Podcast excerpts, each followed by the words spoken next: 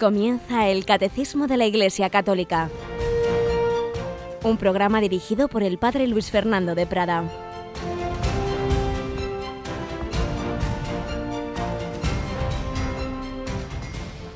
Alabados sean Jesús, María y José. Muy buenos días, queridos amigos, querida familia, que cada día voy conociendo personalmente. Ayer mismo parecía un matrimonio en Radio María ofrecerse de voluntarios y decían, uy, si es la misma voz que vimos en la radio. Pues sí, claro, nos vamos conociendo personalmente muchas veces a aquellos que primero oís esa voz y dices, ¿quién será este señor pesado? Yolanda, buenos días. Muy buenos días. Este pesado que todas las mañanitas aquí está, pues verdad, y que luego a ti te pasa lo mismo, de repente te conocen y dice, anda, así es esta la de la voz.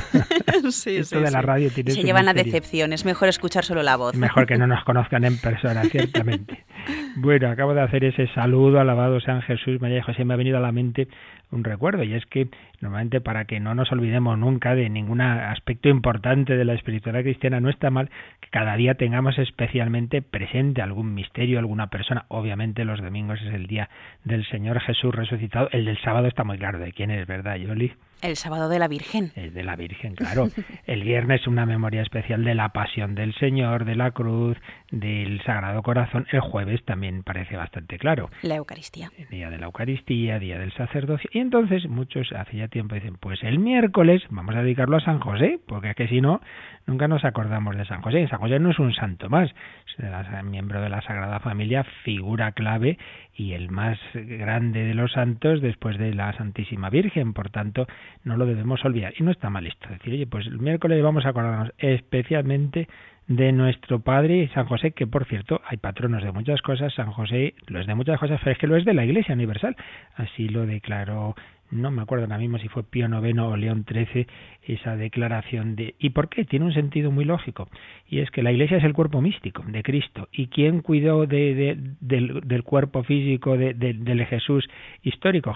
San José. Entonces, si San José cuidó de, Cristo, pues tiene que seguir cuidando del Cristo místico que es la Iglesia. Así que nos encomendamos hoy especialmente a San José y le pedimos que nos ayude a conocer a, a, a Jesús es lo que estamos haciendo en esta parte del catecismo. Pero como siempre vamos primero a recordar algún testimonio de personas a las que la fe, la fe en Cristo las ilumina, llena su alma, su vida, su corazón de luz y de energía.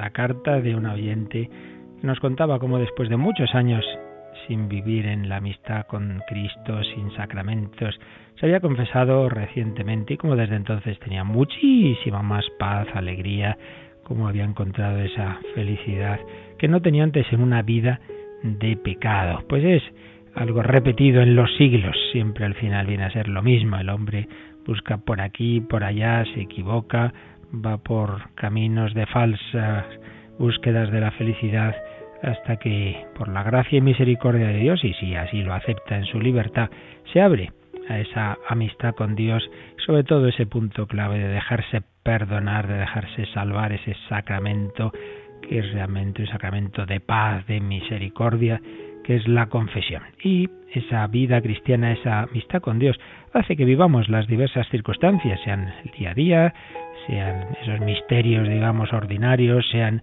dolorosos también, que antes o después a todos nos llegan, o gozosos, o bueno, todas las circunstancias de la vida se viven de otra forma en esa amistad con Dios.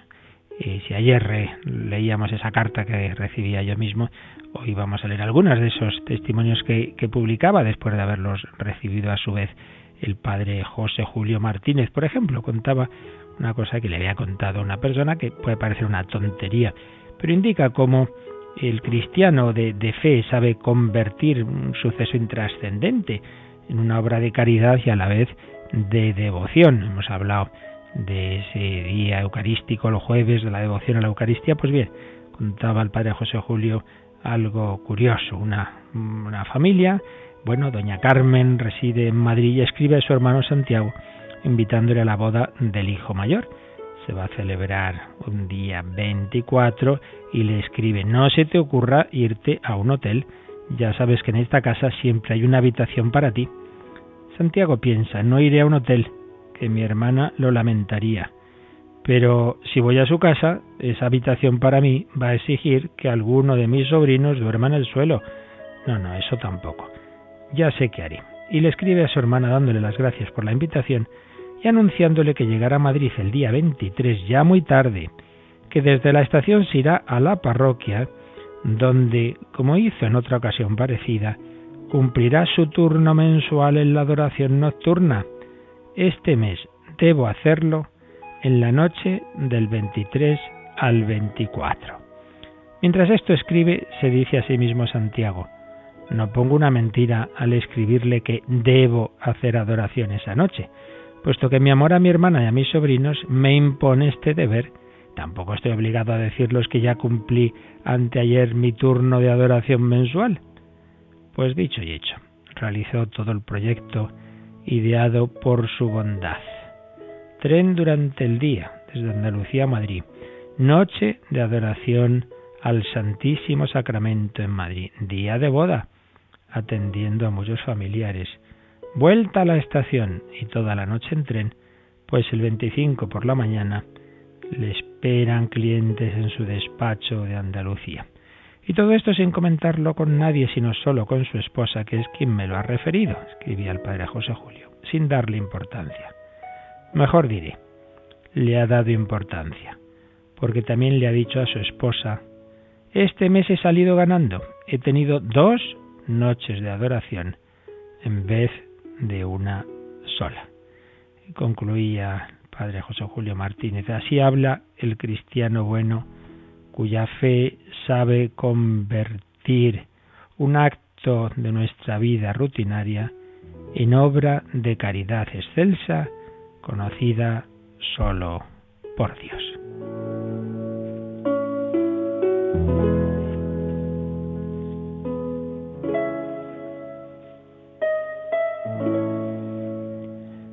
Pues sí, pequeños detalles de caridad y a la vez de devoción, y es que en la vida cristiana están unidas ambas dimensiones, esa dimensión vertical, esa vida de oración, de adoración, qué maravilla la adoración nocturna, la adoración eucarística, personas que dicen ese encuentro especialísimo mensual con Cristo me da fuerza todo el mes para ser fiel al Señor, que me encuentro con Él otra vez dentro de poco. No puedo estar aquí haciendo tonterías. No, no, tengo que serle fiel al Señor.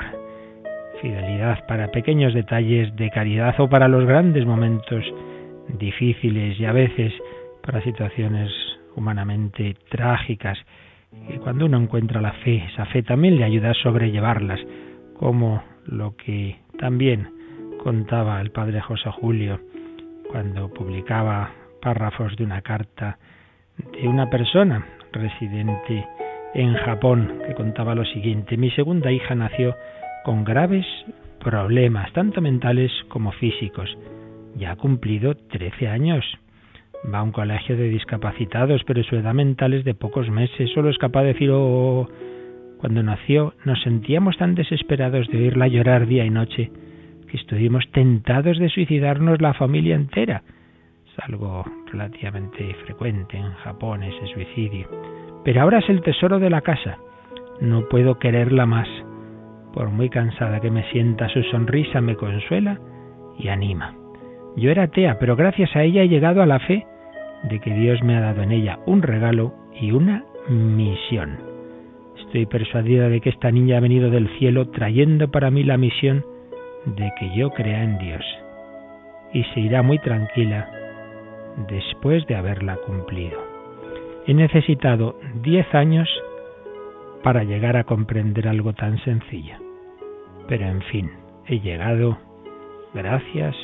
A Dios pues demos gracias también nosotros al Señor que con su luz, con su gracia va entrando en tantas almas y corazones, iluminando esos detalles de la vida ordinaria o iluminando también las situaciones a veces muy duras de la vida familiar, de la vida de cada uno de nosotros, que desde la fe nos hacen ver en ellas el amor de Cristo crucificado, pero que ha vencido el dolor y la muerte con su resurrección.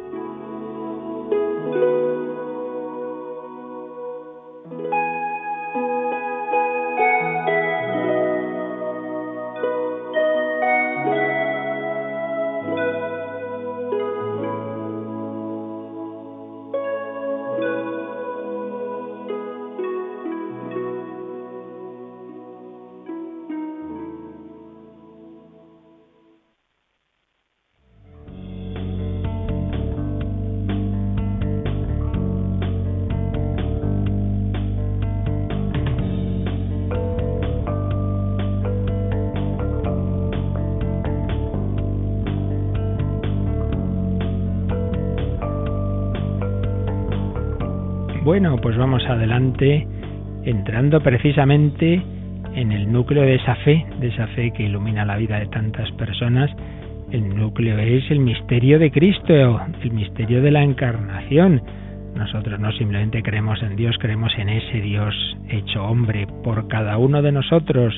Creemos en Jesucristo, el Verbo se hizo carne y habitó entre nosotros. Y después de haber dedicado bastantes catequesis, siguiendo el catecismo, a ver esos nombres y títulos de Cristo, lo cual nos ha permitido hacer una síntesis de cristología bíblica, como se va presentando Jesús, primero anunciado en el Antiguo Testamento y luego ya en el Nuevo, pues ya ayer entrábamos en el siguiente apartado, entrábamos en el siguiente incluso artículo del credo, el artículo tercero. Jesucristo fue concebido por obra y gracia del Espíritu Santo y nació de Santa María Virgen, párrafo primero, el Hijo de Dios se hizo hombre y ahí nos hacíamos esta pregunta, el por qué. Bueno, se ha hecho hombre, pero ¿por qué se ha hecho hombre?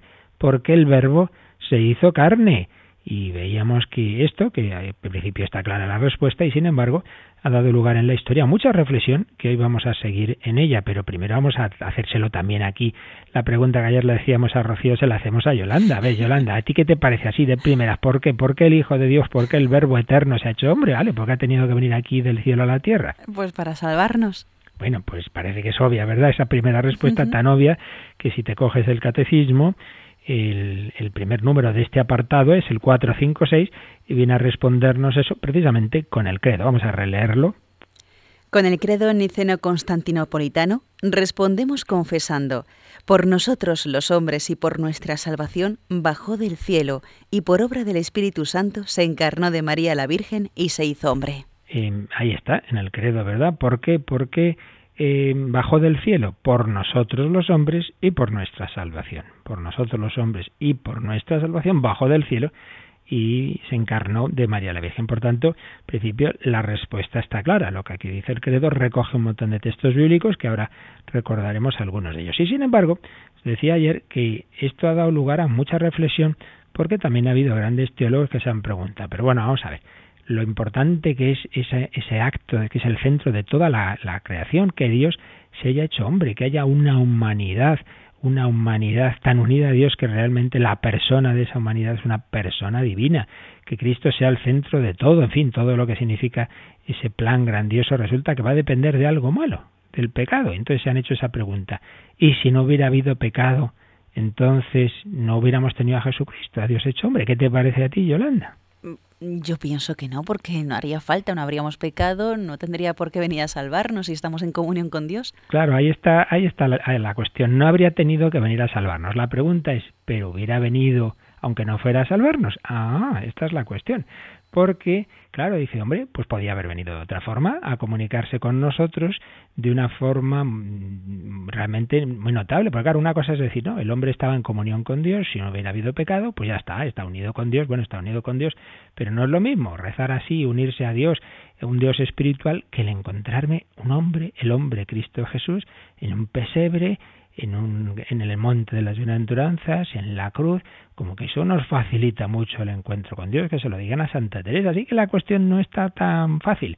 Y de hecho, pues ha habido dos grandes respuestas. Una, en efecto, la que nos apuntaba Yolanda y también ayer Rocío, que es esa, decir, bueno, eh, lo que sabemos es esto, que ha bajado, de hecho ha bajado del cielo a la tierra para salvarnos. Por ahí va Santo Tomás, que en realidad no excluía que hubiera podido ser de otra forma. Lo que pasa es que Santo Tomás, grandísimo teólogo, dice, mire, vamos a ver, no hagamos elucubraciones, no hagamos teología ficción. Lo que está claro es que de hecho, como hemos pecado la humanidad, de hecho Dios ha bajado del cielo a la tierra para salvarnos. Pero no es nada desdeñable, y él tampoco lo hacía, Santo Tomás siempre tomaba en cuenta todas las razones de, de otras posibles posturas.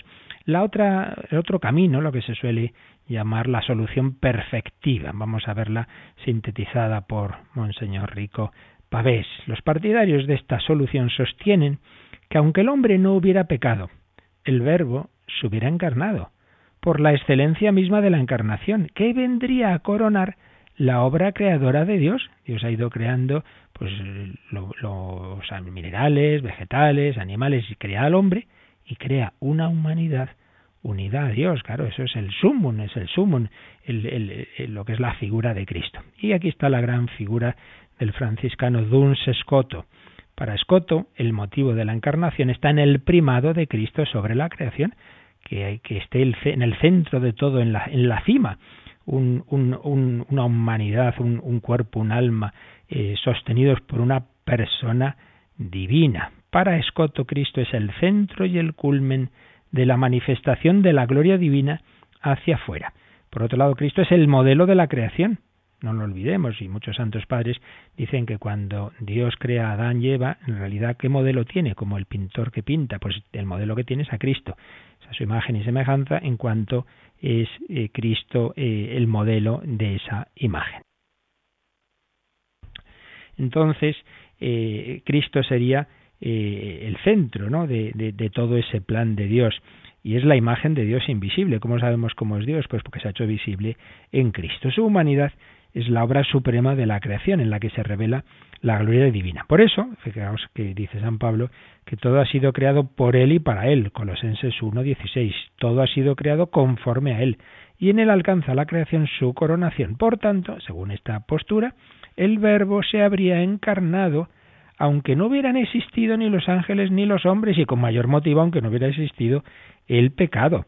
Para Duns Scotto, llamado el Doctor Sutil, no es verosímil que un bien tan grande, la encarnación, haya sido simplemente ocasionado por algo malo el pecado y por algo bueno que salvarnos del pecado. Pero que entonces, claro, resultaría que hubiera sido mm, haya sido mejor que haya habido pecado a que no haya habido pecado, porque sin pecado entonces no hubiéramos tenido al Hijo de Dios hecho hombre. Entonces dice, dice Scott, hombre, esto no, no puede ser. O sea, que, que Dios ha destinado a Adán a la gloria en cambio no, no tiene predestinado a, a, Cristo, porque en cuanto, en cuanto hombre, pues es una humanidad destinada a estar en el cielo, naturalmente la humanidad del Hijo de Dios, pero una humanidad. Si Cristo es la máxima obra de Dios, su existencia no podía depender de algo inferior ni estar condicionada por el pecado del hombre. Como veis, son también razones poderosas. Por eso, en la historia se han ido dando pues estas explicaciones en un lado y en otro y bueno pues como pasa en estas cuestiones teológicas no es que haya una que diga esta es la plena verdad no son siempre las realidades de Dios tan grandes tan, nos superan tanto que en realidad en, en, pasa mucho esto no que en cada lado vemos aspectos verdaderos y lo que nos cuesta a nosotros es saberlos integrar. Dios sí los tiene naturalmente integrados en su sabiduría infinita. Entonces lo que podemos hacer es ir viendo un poquito lo que las posturas, las razones que se dan en cada lado, porque seguro que, que, que nos iluminan, porque en cualquier caso son aspectos del plan de Dios, aunque luego no tengamos muy clara la integración de todo ello. Se preguntaba el padre Galot, que estamos siguiendo mucho en, en, la, en estos temas de cristología, dice, se preguntaba, planteaba así el, la cuestión, ¿la encarnación tiene como motivo principal la redención? ¿O más bien tiene otro motivo principal, aunque luego además, como consecuencia del pecado, esté también la redención? que eh, eh, otro motivo que sería la comunicación de la gloria de Dios, que sería la primacía de Cristo. Un motivo, es decir, el fin que Dios mismo se señala a sí mismo al decretar la encarnación. ¿Qué es lo primario en la intención divina? ¿Qué es lo que ante todo buscaba Dios? ¿Simplemente el salvarnos o buscaba comunicar su gloria a esa humanidad que iba a poner en el centro de toda esa humanidad de Cristo, es decir, la primacía de Cristo. Distintas formas en que se ha planteado el problema, quizás así lo entendamos mejor. ¿Cristo para nosotros o nosotros para Cristo? Señor ante todo está pensando en los hombres y entonces a nosotros nos destina a un Salvador que es Cristo, o es al revés. Piensa primero en Cristo y ese Cristo que va a ser el centro de todo, en función de él nos crea a nosotros. ¿Es Cristo o es la humanidad quien tiene la prioridad en la intención divina? O otra forma de plantearlo, que es la que considera las relaciones entre Cristo y el pecado. ¿La primacia de Cristo es, absoluta en la intención divina, sin dependencia alguna frente al hecho del pecado, o es una primacia condicionada por el pecado de Adán? O sea, que de todas maneras Dios quería esa, figura de Cristo, un, hombre que es Dios hecho hombre, la querría, aunque no hubiera habido pecado, o está condicionado a que haya habido pecado. Por ahí va un poquito la cosa. Y como digo, pues en cada, en cada lado vemos razones serias. Eh, por un lado, la postura de los escotistas, no somos, no, no es Cristo para nosotros, sino nosotros para Cristo en el plan de la creación, Dios quiere primeramente a Cristo y después, en razón de Cristo y para Él, Dios quiere a los ángeles, a los hombres y todo el universo. Pero todo existe para Cristo y para su gloria. Y entonces aducen principios filosóficos.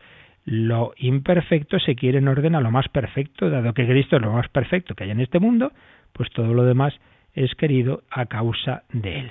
Y además, pretender que Cristo es para nosotros es reducirle a un medio, con miras a un fin, bueno, pues son razones serias.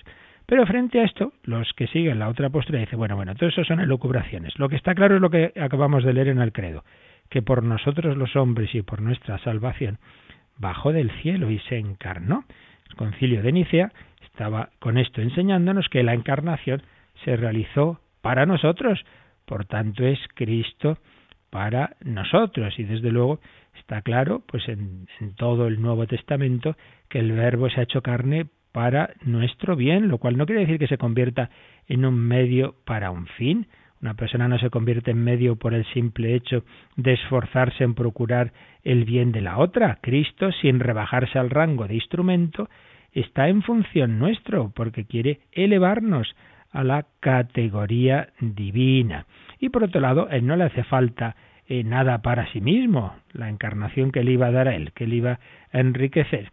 Cuando se habla de esta encarnación como de una manifestación de gloria, esto solo puede significar que Dios con la encarnación ha querido comunicar hacia afuera su propia perfección.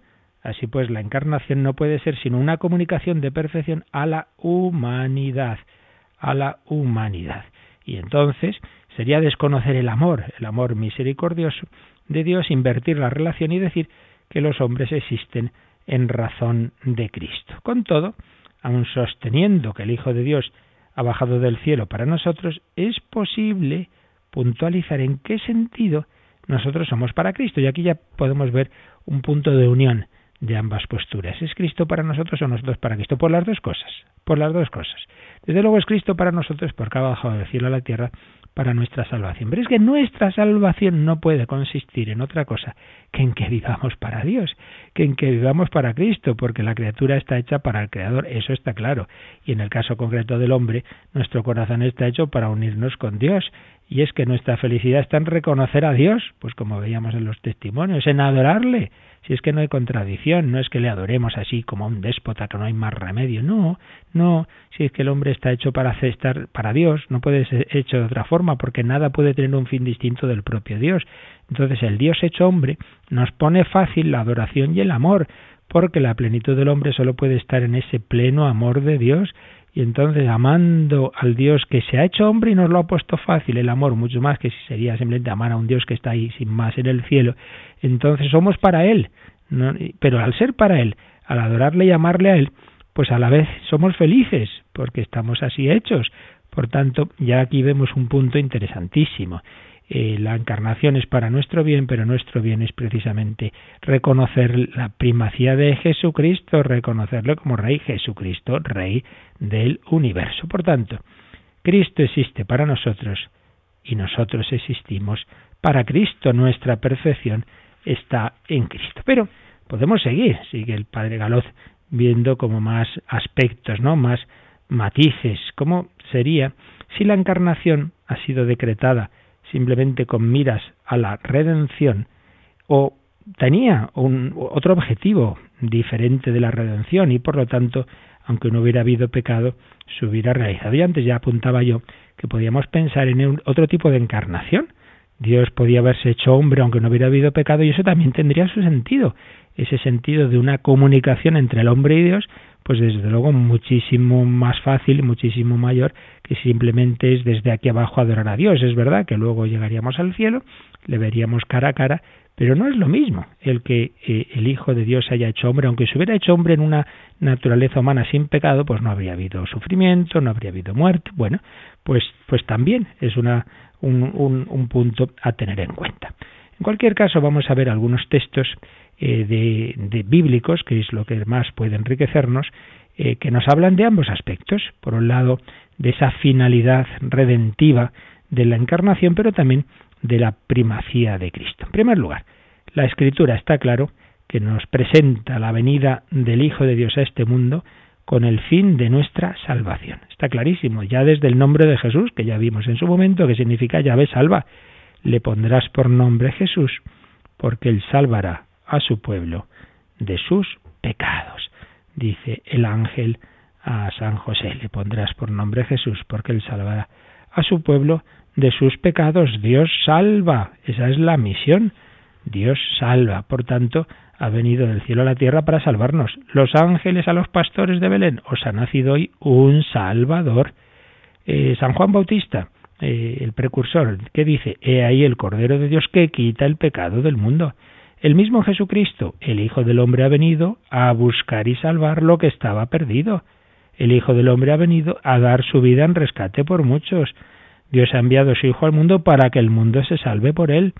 Y en las cartas de San Pablo y de San Juan, pues lo mismo, Dios ha enviado a su Hijo para rescatar a los que estaban bajo la ley, para que recibiéramos el, la adopción de hijos. Dios ha enviado a su Hijo como propiciación por nuestros pecados. Por tanto, infinidad de textos bíblicos ciertamente que nos insisten en ese aspecto de que la encarnación ha tenido el fin de salvarnos, eso es indudable y los santos padres pues también van a ir por ahí y por eso Concilio de Nicea va a recoger en el credo esa expresión que hemos dicho, ¿no? Por nosotros y por nuestra salvación. Pero también los santos padres dicen que la encarnación ha buscado nuestra divinización, el elevarnos al nivel divino.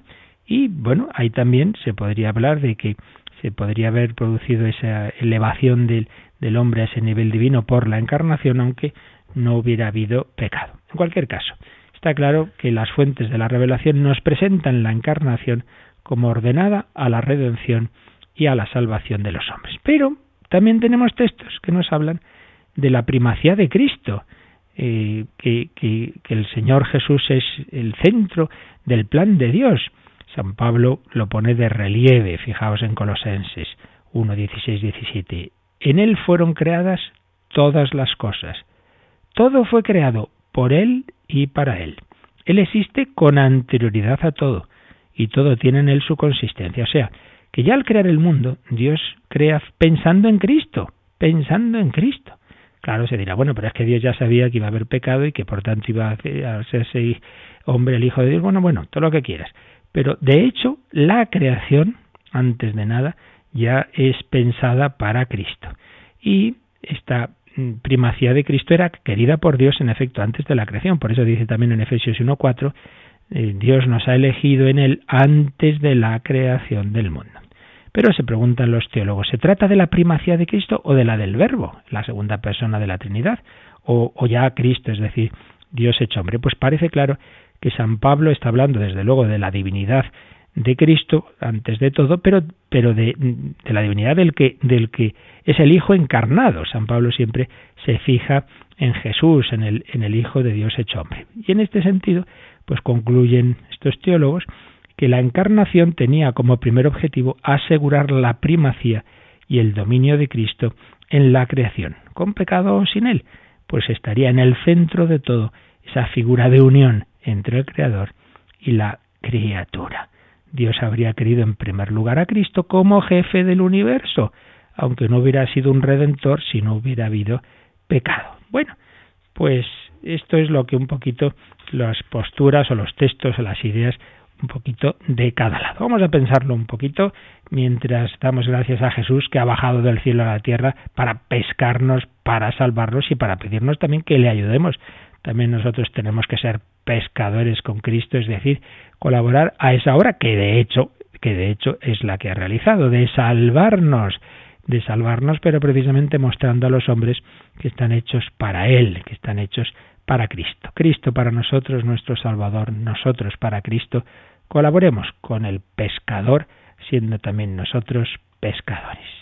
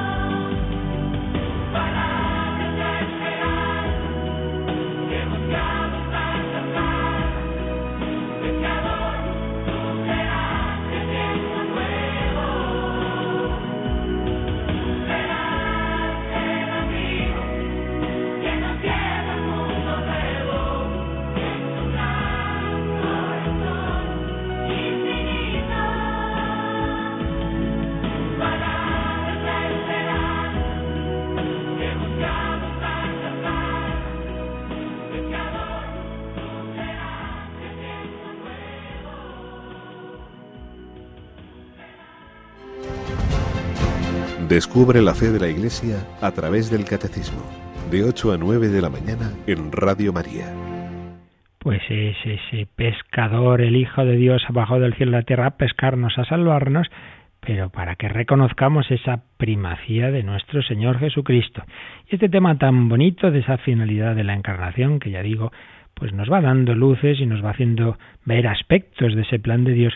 Eh, también lo trabaja, lo estudia en su Cristología Angelo Amato, quien hoy es ese cardenal Amato, Jesús es el, Señor, tiene una cristología con ese título, y añade un aspecto interesante al, a la cuestión, y es la diferente comprensión del mundo y de la historia que había en la época medieval en que se planteó esta, esta disputa entre Santo Tomás y sus discípulos y Escoto y los suyos, la, de la diferente concepción del mundo que había entonces y una concepción más dinámica del mundo y de la historia que tenemos hoy día, en el sentido de que en aquel momento se contemplaba el mundo pues ya como una obra perfecta de Dios desde el principio. Dios ha creado ya el mundo con todo, mientras que nosotros sabemos que no ha sido así, que el mundo ha sido creado de una manera progresiva, evolutiva. Al principio solo hay esa primera partícula, luego va apareciendo esto, lo otro, lo de más allá, luego la vida en tales formas, en tales otras. Entonces, en esta visión del mundo, pues cambia también este aspecto, porque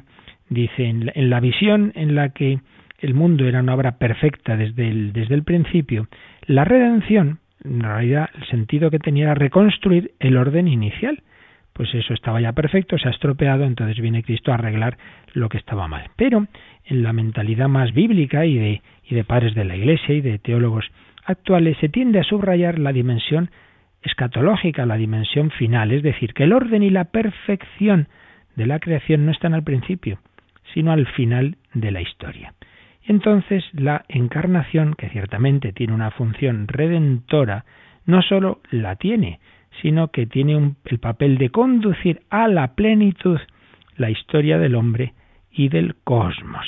Esta sería la visión de Máximo el Confesor, para quien la encarnación fue un acontecimiento previsto y decidido independientemente del pecado. Eh, Cristo es el Logos encarnado, en cuanto creador, el Logos es como el principio de la creación. Y una vez encarnado es también su fin, cuando todas las cosas existirán, no sólo por medio de Él, sino también en Él. Para ser en Cristo, la creación tenía que ser asumida por Dios. Y entonces no habría oposición entre la finalidad redentiva y la finalidad perfectiva de la creación, puesto que el acontecimiento Cristo es el fin al que tiende el hombre. Y un autor, Bordoni, dice, a la luz de esto, la discrepancia sobre el fin de la encarnación parece estar superada. Todo el proceso evolutivo en cuanto dirigido hacia Cristo es a la vez creativo y salvífico. Tenemos así una mayor integración entre creación y redención en el único plan de salvación. Y sigue diciendo este teólogo Bordoni. La encarnación no es un hecho contingente, bueno, ocurrió porque había habido pecado, pero podría haber ocurrido. No es un hecho contingente que se sobreañade a una historia preconstituida sin tener en cuenta ese hecho, sino que expresa una ley esencial que regula las relaciones entre Dios y el mundo, en la visión cristiana. Esta ley está fundada en la libre elección divina, hecha antes de la creación del mundo, de llamar al hombre a una comunión con él en Cristo. Por eso la creación lleva consigo una intención soteriológica, una intención de salvación, que comienza a realizarse desde el comienzo de la historia humana. O sea, dicho de manera más sencilla, no pensemos que la salvación es simplemente una vez que hay pecado, entonces Cristo viene a perdonar el pecado, sino que ya es salvarnos el hecho de que desde el primer momento Dios, al crear al hombre, decide no solo que el hombre tenga inteligencia, voluntad, sino elevarnos a la vida divina. Eso ya es algo salvífico, es decir, la salvación está ya al principio. La primera etapa de la salvación es la creación y en el plan de Dios están todas esas etapas y en el centro está Cristo. Luego hay autores modernos que acentúan esto, por ejemplo, el padre Taylor de Sarden señala a Mato que, que aportó um, puntos interesantes a este problema, aunque con algunos errores que se señalaron en su momento, pero con una aportación interesante. Y bueno, pues otros diversos autores, también como el protestante Molman, todos ellos mm, acentúan este plan de Dios en el que la encarnación está en el centro y que no es simplemente algo bueno, que como pecamos entonces tuvo que bajar del cielo a la tierra, sino que es realmente el, el centro del plan de Dios. Por tanto, concluye Angelo Amato, la, la afirmación de que el Verbo se ha encarnado por nosotros y por nuestra salvación hay que entenderla en este amplio contexto de creación, redención, plenitud. Creación, principio, redención, centro, plenitud, al final. No sólo como remisión del pecado, sino como intrínseca potencia que incentiva la realización de las fuerzas de la humanidad. Dios, y volvemos al Padre Galot, no ha querido ni creación ni universo, sino en la unidad de Cristo. Desde antes de la creación, Dios pensaba en una humanidad redimida por Cristo, puesta bajo su poder vivificante. En fin, no sé, quizá algunos haya perdido en algún momento, no importa, es un tema complicado, pero lo que yo creo que nos puede quedar a todos, que esto es lo fundamental, es que en ese plan de Dios la encarnación es absolutamente central, que no solamente se ha encarnado pues porque como hemos pecado, pues hay que reparar eso, sino para ser el centro, y entonces que Dios ha querido en ese plan suyo pues integrar todos los aspectos. Ya os digo como yo me lo, me lo, me lo guiso, me lo como todos estos datos a mi manera. Yo, me lo explico a sí mismo, yo os lo cuento a vosotros por si os sirve. Eh, ante todo, eh, lo, que, lo que el Señor, Dios es amor. Entonces, el, el amor se quiere comunicar, el amor quiere transmitir su propia felicidad a los demás. Por eso un matrimonio lleno de amor quiere tener hijos para hacer felices a sus hijos. Bueno, pues Dios que es Trinidad, que es amor, que es amor infinito entre el Padre, el Hijo y el Espíritu Santo, no tenía por qué haber creado, porque ya por ese amor interno de la Trinidad, pues ya se cumplía, digamos, esa dimensión del amor y no hacía falta crear nada. La creación es libre, pero precisamente por la infinitud del amor, pues cuanto más seres se comunique la felicidad mejor. Entonces, Dios mm, desea, Dios desea crear muchísimos seres espirituales, los ángeles, y espirituales corporales, los hombres, a los que comunicar su vida divina. Pero ¿cómo unirnos con Dios? ¿Qué camino hay para que nos unamos con Él? Bueno, pues nos tiene que elevar a su nivel, porque si no, desde la creación a la, al Creador hay una distancia infinita, nos tiene que elevar a su nivel y nos une psicológicamente por un camino muy bonito, que es el amor. El amor permite que dos seres siendo distintos, siendo cada uno mm, una persona diferente, sin embargo estén muy unidos. El camino de unión con Dios no es la fusión al modo de ciertas espiritualidades orientalistas y de nueva era, que es como el río desemboca en el océano y entonces caemos ahí en algo indiferenciado en el que ya se ha perdido mi personalidad. No, es por camino de amor. Ahora bien, ¿cómo el hombre puede amar a Dios hasta unirse con él? Lo que decíamos antes, eso de amar a Dios, un Dios eterno, infinito, espiritual y nosotros somos corporales, ¿cómo puedo yo amar a Dios? Pues qué duda cabe de que si Dios se nos hace asequible a nuestros sentidos, si Dios se hace hombre, nos lo pone muy fácil. Entonces Dios dice, pues eh, vas a amarme porque me voy a hacer uno de vosotros. Entonces, eh, amando a Cristo, vamos a amar a Dios. Quien me ha visto a mí ha visto al Padre, y es lo que vemos en todos los santos, como eh, se enamoran de Dios, Cristo me amó y se entregó a la muerte por mí, para mí la vida es Cristo, dirá San Pablo. Una Santa Teresa se convierte al amor de Dios cuando ve esa imagen de Cristo muy llagado. Entonces, eh, creación, elevar al hombre al nivel divino, que el hombre se pueda enamorar de Dios, para ello Dios se va a hacer hombre, pero para ello también nos hace libres, para que yo pueda amar, para, la, para el amor hace falta libertad. Entonces Dios crea a unos seres, ángeles y hombres libres, para que amen libremente. Pero claro, también podemos usar más la libertad, de hecho así ha ocurrido. Ángeles que se rebelan contra Dios, llamamos demonios, y el hombre que comete ese pecado el primer original y luego otros muchos pecados. Bueno, entonces, por un lado era necesario hacer al hombre libre, y con ello respondo también a una pregunta que me llegaba ayer, eh, esa libertad era necesaria para amar, porque tú no puedes decirle a uno, oye, tú te obligo a ser mi amigo, te obligo a que te cases conmigo, te obligo a que me ames. Mire, eso no puede ser, tiene que ser libre. El hombre ama, está llamado a amar libremente a Dios, pero esa libertad implica la posibilidad de no amarle, implica el pecado. Dios lo ve, Dios sabe que eso va a ocurrir. Y entonces, ese plan de Dios de comunicarse con nosotros y de hacerse hombre va a ser una encarnación que teniendo en cuenta que va a haber pecado, va a ser una encarnación redentora. De hecho, Dios se va a hacer hombre eh, con un sentido redentor de reparar nuestros pecados, de curar nuestras heridas, de sanarnos, con lo cual todo va a estar unido. Eh, es para comunicarnos su amor, para que podamos enamorarnos de él y a la vez para perdonar nuestros pecados. Y al amar a Cristo, y además, y además, si Cristo sufre por mí para salvarme, qué duda cabe de que eso todavía saca mucho más amor. No simplemente yo me enamoro de Dios porque veo a ese niño a Jesús, porque veo a Jesús como Mateo que le, que le mira a los ojos, tú sígueme, sino que veo a ese crucificado, a ese flagelado, y lo vemos en los santos. Normalmente lo que más arrebata el corazón de las personas que se han enamorado de Cristo es la pasión, es la pasión, claramente, porque Cristo me amó y se entregó a la muerte por mí. Entonces, el que Dios haya creado un hombre libre, ese hombre libre pueda cometer pecado, entre el sufrimiento en el mundo, va a ser también ocasión de que Dios me demuestre su amor sufriendo por mí, con lo cual yo también me voy a poder enamorar de él por ese camino de contemplar la pasión, de contemplar su sufrimiento. Entonces veis, van encajando las piezas. El hombre está hecho para Dios, cómo me uno con Dios por amor, cómo me enamoro de Dios, Dios hecho hombre, un Dios hecho hombre crucificado, que ha sufrido porque ha venido a salvar a una humanidad que por su propio pecado ha entrado en una, historia de sufrimiento y de muerte, pero que Dios ha permitido, como ya vimos tantos, tantas catequesis anteriores, Dios ha permitido todo ese mal, todo ese sufrimiento, porque podía sacar un mayor bien. ¿Qué bien? Un mayor amor.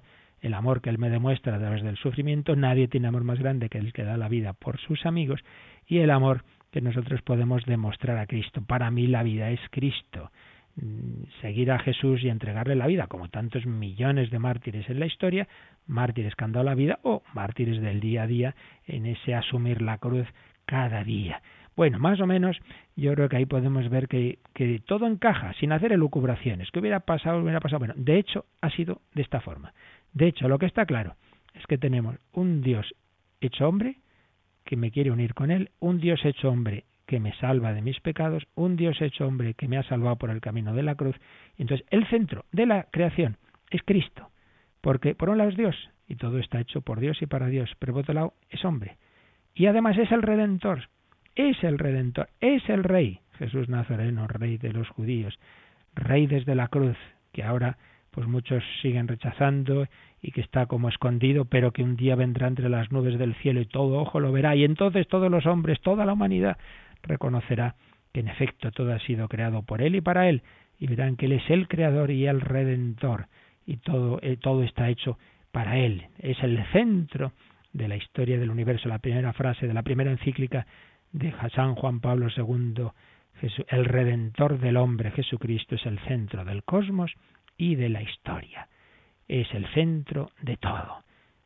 Nosotros para Cristo, Cristo para nosotros, todas las piezas encajan el Señor tiene este plan maravilloso de unir a la humanidad consigo mismo a través de Jesucristo Redentor. Bueno, ya os digo aquí en, un par de días hemos intentado resumir una cuestión de siglos compleja, pero lo importante es que nos quedemos con aspectos, con matices, con esas, esos textos bíblicos tan bellos que nos hablan de las dos cosas, de que de hecho Dios por su amor misericordioso ha bajado del cielo a la tierra para salvarnos, pero a la vez de que esto eh, no es así que, ay, ha pasado esto y a ver qué hago, el Dios como que le pilla de sorpresa, sino que todo es un plan de Dios que ya veía todo lo que iba a ocurrir y que ordenaba todo para que tuviera por centro a Jesucristo. Y de hecho, en la práctica, pues lo que nos importa es esto, que yo me enamore de ese Dios hecho hombre por mí, eh, que ha sufrido por mí y que me da sentido a mi vida cuando yo me centro en Él,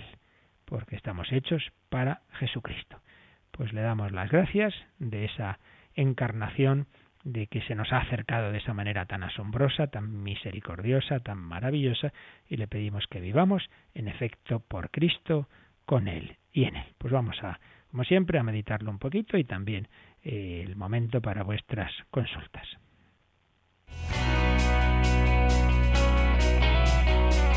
Participa en el programa con tus preguntas y dudas. Llama al 91 153 8550. También puedes hacerlo escribiendo al mail catecismo arroba radiomaria.es. Catecismo arroba radiomaria.es.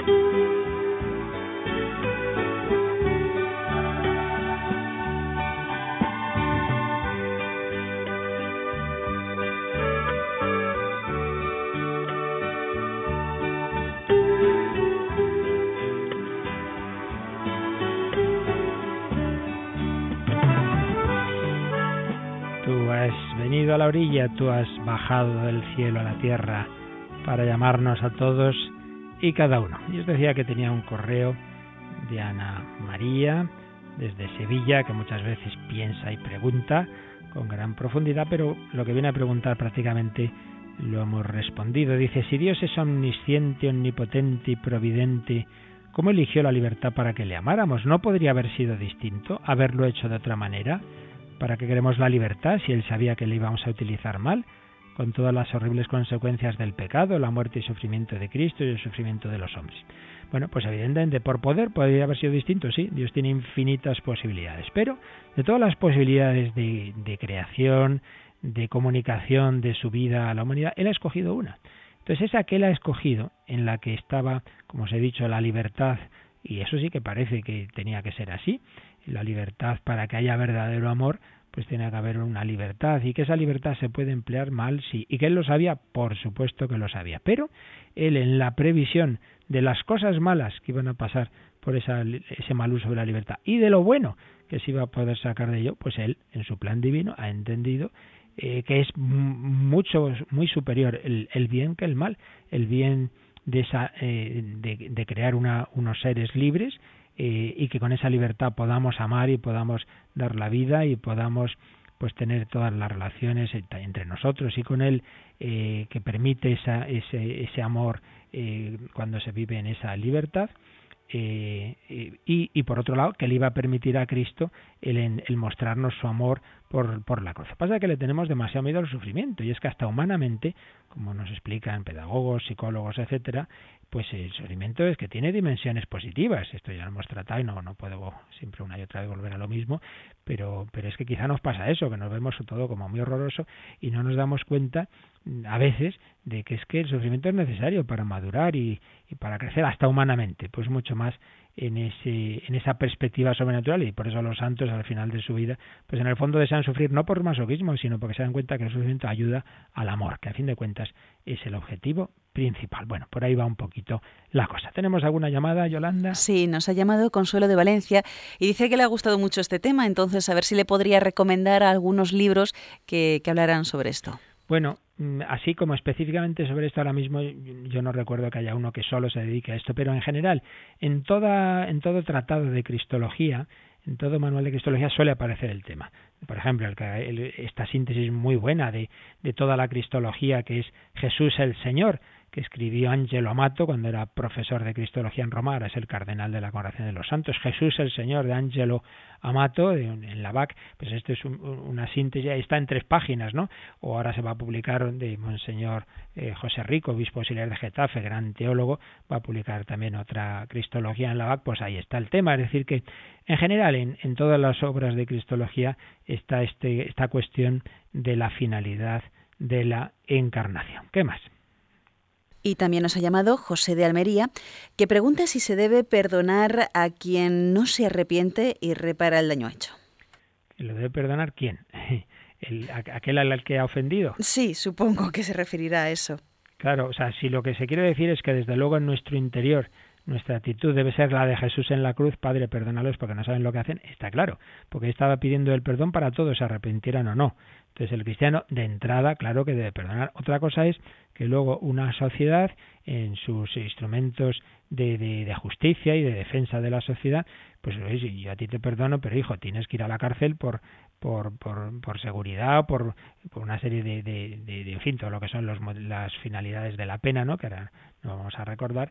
Y, y claro, y si encima tú no te arrepientes, como pasa muchas veces con los terroristas y tal, pues claro, pues yo, te, yo no te voy a odiar y yo te voy a perdonar en mi corazón, pero eso no quita, eso no quiere decir que entonces eh, se te perdona la pena. Eso es otra cuestión distinta, ¿no? Decir, lo que está claro es que siempre en nuestro interior tenemos que no juzgar, porque solo Dios puede juzgar, tenemos que disculpar y repito, más claro que Jesús en la cruz, Padre, perdónalos porque no saben lo que hacen, bueno, no sabían todo lo que hacían, pero sí sabían algunos que estaban actuando bastante mal, ¿no? El caso es que el Señor disculpa y pues si lo hace Él, tenemos que hacerlo nosotros, pero repito, eso no, no tiene implicaciones de cara a temas ya de, de, de, de justicia, de, de, las penas, de un juicio, etcétera, eso ya va, va por otro lado, aunque por supuesto siempre, siempre debe la pena tener una finalidad también de reinserción y siempre misericordia. Eso está claro, que siempre debe ir unido la justicia y la misericordia. Muy bien, pues lo dejamos aquí. Y bueno, pues lo que hemos estado así haciendo estas reflexiones sobre la finalidad de la encarnación, ya mañana de hecho vamos a ver, de hecho, de hecho la encarnación, qué finalidades ha tenido. La primera está clara, ya la hemos leído en el 456, la salvación, pero vamos a ver cómo en el plan de Dios tiene otros muchos sentidos y matices que si sois buenos alumnos y os lo leéis antes, mejor, que aquí las cosas se quedan cuanto más pongamos de nuestra parte, no simplemente escuchar pasivamente. Si tenéis el catecismo, pues leeros los números que vienen a continuación y mañana los explicamos. La bendición de Dios Todopoderoso, Padre, Hijo y Espíritu Santo, descienda sobre vosotros. Que paséis un feliz día y acordaos, miércoles tengamos especialmente presente a San José.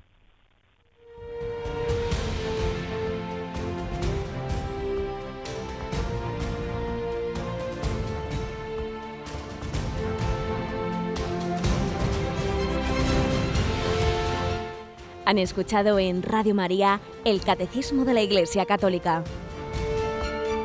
un programa dirigido por el Padre Luis Fernando de Prada.